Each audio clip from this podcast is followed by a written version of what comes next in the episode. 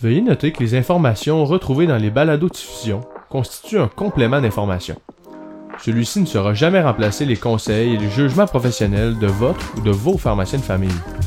Pour toute question supplémentaire en lien avec les balados-diffusions, nous vous référons alors à ces professionnels de la santé. Bonjour, bienvenue à L'Épilulier, une balado-diffusion créée par trois étudiants en quatrième année de pharmacie à l'Université Laval. Je m'appelle Émile Bergeron et je suis accompagné de mes collègues de classe qui sont également étudiants en médecine à l'Université Laval. Bonjour, moi c'est Émile Gilbert. Bonjour, et moi c'est Gabriel Couture.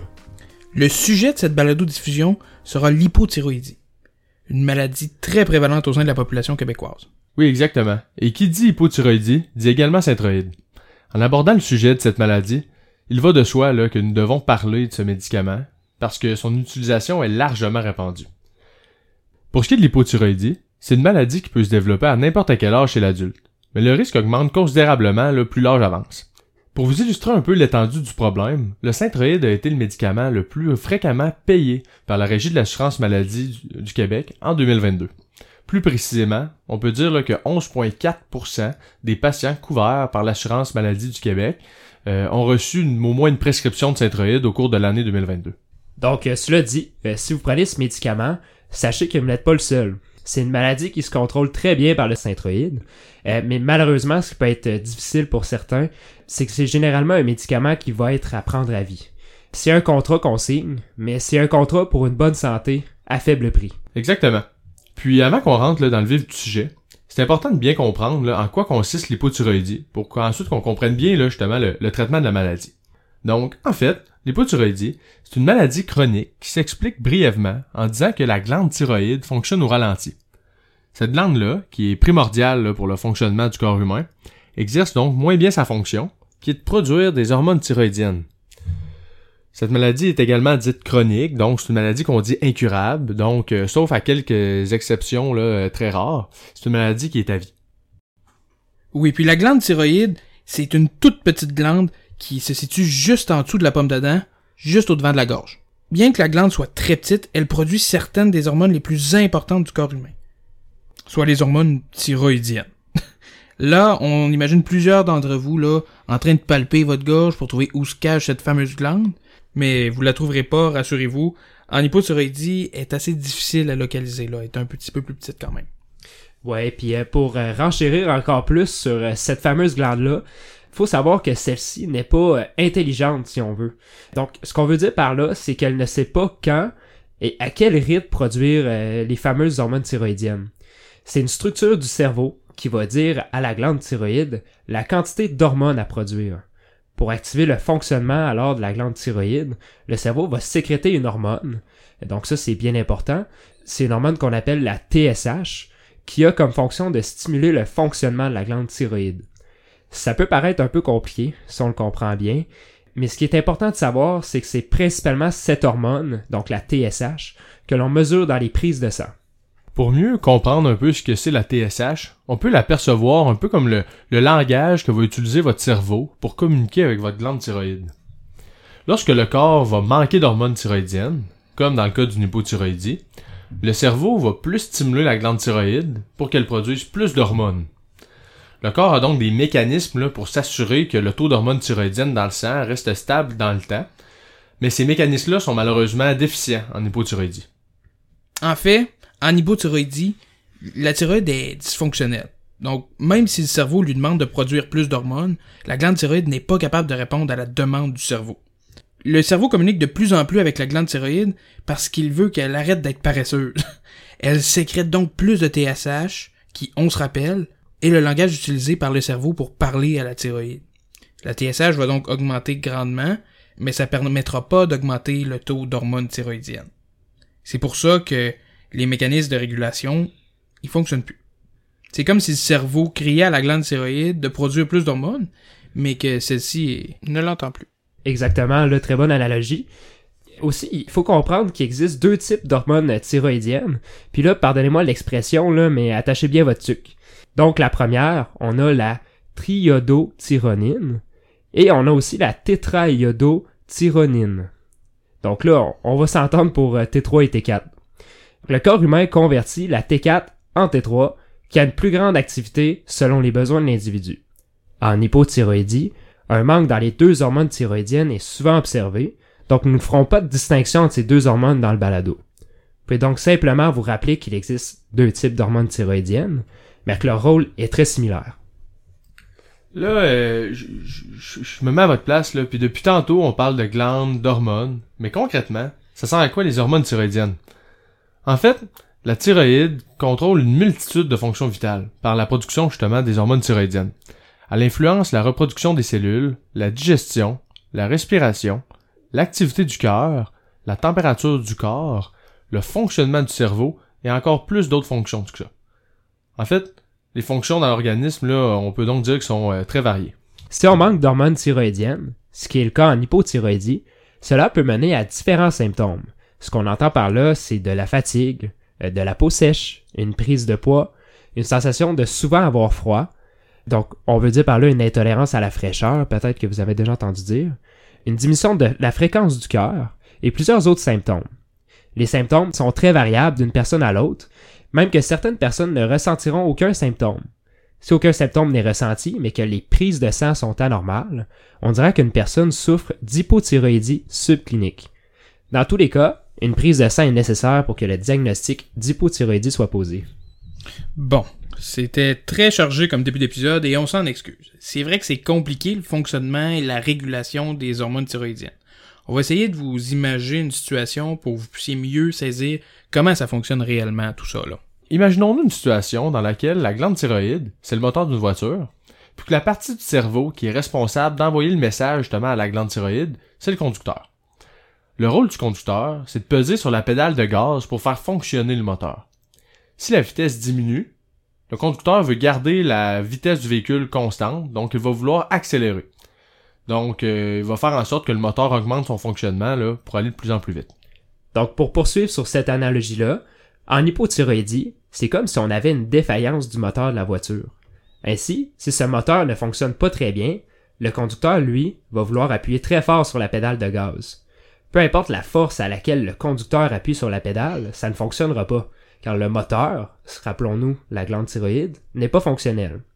Donc en hypothyroïdie, le cerveau envoie un signal de plus en plus important à la glande thyroïde pour qu'elle produise des hormones, mais cette glande ne répond pas très bien. Donc le taux d'hormones thyroïdiennes diminue. Bon. Maintenant qu'on a compris comment ça fonctionne, cette glande-là, parlons de comment on règle le problème avec les médicaments disponibles sur le marché. Si vous écoutez ce balado, c'est probablement que vous prenez du synthroïde, que vous veniez de le débuter ou pas. C'est ce médicament qui est le plus prescrit pour le traitement de cette maladie et de loin. Son petit nom de molécule, c'est la lévothyroxine, mais en fait, ce qu'il faut se rappeler, c'est que c'est un clone de la T4, l'une des deux hormones là qu'on vous a expliqué un petit peu plus tôt. C'est fait en plusieurs doses, variant de 25 microgrammes à 200 microgrammes, car le besoin en hormones de chacun va varier.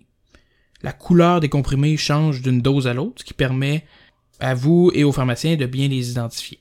L'autre médicament pour le traitement de l'hypothyroïdie, il s'appelle le cytomel. Alors que le synthroïde est un clone synthétique de la T4, le cytomel, c'est un clone synthétique de la T3, l'autre hormone thyroïdienne qu'on vous a parlé plus tôt. Le nom de cytomel, euh, l'autre nom, en fait le nom générique, c'est la lyotyronine.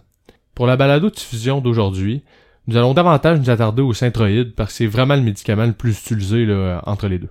Avec ces deux médicaments et des prises de sang, on va être capable de venir rétablir l'équilibre dans nos hormones thyroïdiennes.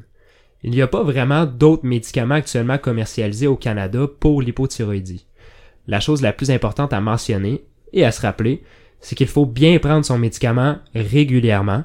Le médicament ne doit donc pas être cessé ou la prise ne doit pas être modifiée sans avis médical. Bien que vous preniez votre médicament tous les jours, celui-ci ne sera pas instantanément efficace dès qu'on le prend. Normalement, euh, ça va être possible de commencer à noter un début d'amélioration des symptômes d'hypothyroïdie après deux semaines d'utilisation régulière du synthroïde ou euh, du cytomel cas. Toutefois, la disparition complète des symptômes et la normalisation de la TSH dans les bilans sanguins, ça peut prendre jusqu'à un 6 semaines. Cela dit, vous ne pouvez pas malheureusement vous attendre à une amélioration du jour au lendemain. Ça va être progressif là, de jour en jour, puis ensuite de semaine en semaine. On a donc compris, jusqu'à présent, que la très grande majorité des cas d'hypothyroïdie, le traitement consiste en la prise de synthroïde. Par contre, est-ce qu'il y a des risques ou bien des effets secondaires à prendre ce médicament-là? La question mérite d'être posée, surtout qu'il s'agit d'un des médicaments les plus distribués en pharmacie. Non? Euh, oui, effectivement, c'est une excellente question, puis euh, c'est important de l'aborder. En fait, pour répondre à cette question-là, euh, rappelons-nous c'est quoi le synthroïde à la base. Il s'agit d'une copie d'une hormone, comme on l'a dit, présente naturellement au sein de l'organisme. Donc on le répète, c'est la T4. Normalement, si la T4 est en bonne proportion dans l'organisme, soit ce que nous souhaitons en fait en donnant synthroïde, il devrait vraiment pas y avoir d'effet secondaire. Toutefois, tout est une question d'équilibre. Si la dose de synthroïde est trop élevée, les niveaux de T4 risquent de trop s'élever et nous pouvons apercevoir des symptômes d'hyperthyroïdie. Ceux-ci sont un peu l'inverse des symptômes d'hypothyroïdie, soit une sensation d'avoir souvent chaud, donc on peut dire une intolérance à la chaleur, des diarrhées, une accélération des battements du cœur, donc des palpitations à proprement parler, ou bien une perte de poids. C'est important que vous reconnaissiez ces symptômes, surtout lors du début de prise du synthroïde ou lors de modifications de dose à la hausse. Si vous avez des doutes sur l'apparition de ceux-ci, votre pharmacien peut vous aider à corriger le tir, notamment en modifiant les doses par exemple. Nous y reviendrons plus loin d'ailleurs dans le balado. Oui, c'est super bien dit. Pour aller un peu dans le même dans le même sens, puis avant de passer à d'autres choses, on va s'attarder un peu au fameux équilibre dont Gabriel vient juste de nous parler. Après tout, c'est un peu la base là, pour bien comprendre d'où apparaissent les effets secondaires du synthroïde. J'ai une petite analogie encore pour vous pour euh, qu'on explique bien un peu là comment euh, comment l'équilibre peut être rompu. En fait, si j'ai faim, je vais probablement avoir les yeux plus gros que la panse. Donc c'est possible que je mange trop. Puis là si je mange trop, je vais avoir des symptômes qui vont être inconfortables. Ça se peut que j'ai mal au ventre, ça se peut que je me sente ballonné, ça se peut aussi que je me sente amorphe. Rappelons-nous là que le fait de manger, c'est essentiel. C'est pas parce que j'ai mangé que j'ai ces symptômes-là, c'est parce que j'ai trop mangé. C'est un peu pareil avec le synthroïde. C'est essentiel d'avoir cette hormone-là. Mais en excès, elle peut causer des symptômes désagréables. En bref, le but ici, c'est de trouver un juste milieu. C'est pour cette raison-là que les prises de sang sont aussi importantes. Exactement. Bon, comme c'est là, on est en train de dire qu'il n'y a pas de tant d'effets secondaires, là, d'effets indésirables liés à la prise du synthroïde. Tant qu'à y être, est-ce qu'on peut en dire autant avec les interactions du médicament? Il doit sûrement y en avoir quelques-unes, non? Euh, oui, c'est un autre point qui est si important à aborder. En fait, la grande majorité des interactions et celles qui sont importantes à retenir, c'est surtout avec les suppléments de calcium, de fer, ou avec certains ingrédients dans les multivitamines qui peuvent se trouver en vente libre, ou dans les antiacides également en vente libre à la pharmacie par exemple. Mais là, euh, j'aimerais ça faire une petite pause ici, parce que probablement que beaucoup de personnes qui nous écoutent en ce moment prennent déjà des vitamines, des minéraux, d'autres trucs en vente libre. L'interaction avec le synthroïde est-elle vraiment dangereuse ou euh, en fait elle marche comment? En fait, ça dépend. La prise concomitante là avec le comme on a dit le fer, le calcium, ça va pas rendre toxique votre synthroïde. Ça va plutôt limiter la quantité qui va rentrer dans votre corps. Prenons l'exemple du calcium qui se trouve dans votre yogourt que vous prenez à chaque matin. Ce calcium va se coller au synthroïde, puis le médicament va être trop gros pour rentrer dans votre sang. Pour certains auditeurs, si jamais votre pharmacien vous a déjà mentionné lors d'un conseil de ne pas prendre trop de produits laitiers avec un antibiotique, c'est exactement la même raison. En bref, la prise concomitante du synthroïde puis que ces produits-là vont réduire l'efficacité du traitement. Enfin, pour compléter ce bloc-là qui porte sur les interactions médicamenteuses avec le synthroïde, nous invitons de toujours faire appel à votre pharmacien si vous désirez prendre un médicament en vente libre ou bien un produit de santé naturelle en concomitance avec le synthroïde. Donc c'est bien important parce que des fois on, oublie ça les produits de santé naturelle justement.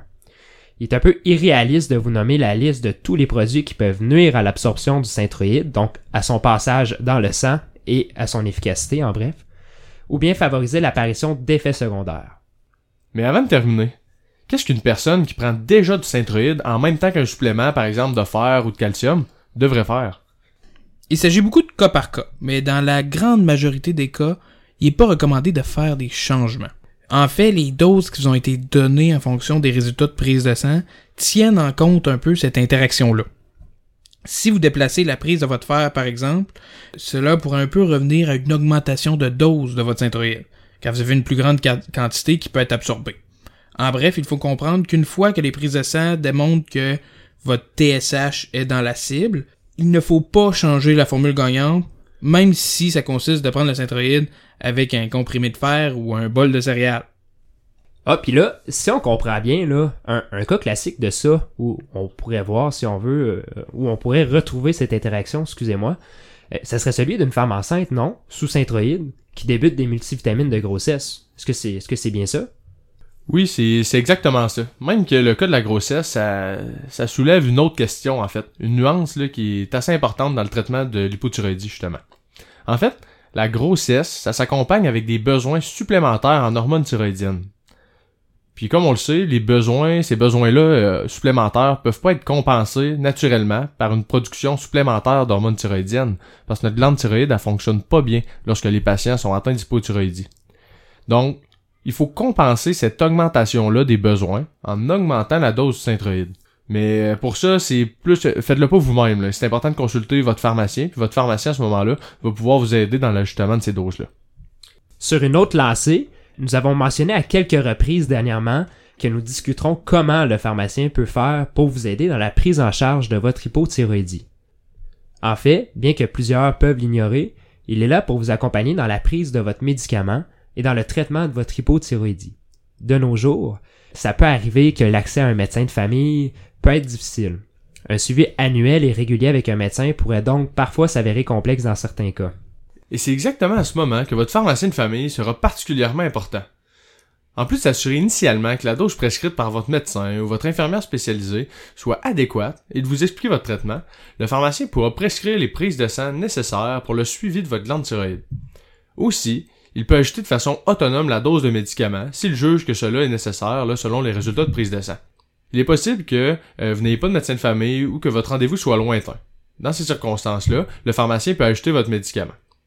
Ainsi, parlez à votre pharmacien, puis établissez un plan de traitement avec lui.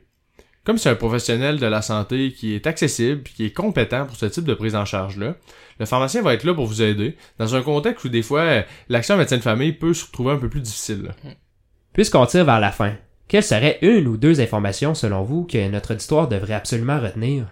La première, c'est que l'hypothyroïdie, c'est une maladie chronique, fréquente, qui nécessite souvent la prise régulière et au long cours de médicaments qui possèdent peu d'effets secondaires. La deuxième, c'est qu'il est important de prendre son médicament tous les jours et de toujours le prendre de la même façon pour avoir une- un soulagement efficace des symptômes d'hypothyroïdie. Oui, je suis d'accord. C'est ce qui met fin à cette balado-diffusion.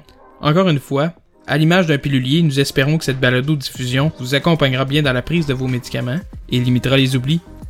Dans une visite d'amélioration, nous serions bien heureux de recevoir vos précieux commentaires par rapport à cet épisode. Un bref sondage est disponible à cet effet. Vous pourrez trouver le lien soit sur les pamphlets que vous avez reçus, soit sur notre site web, lespiluliers.ca. Au nom de mes collègues et moi, merci de votre attention et à bientôt.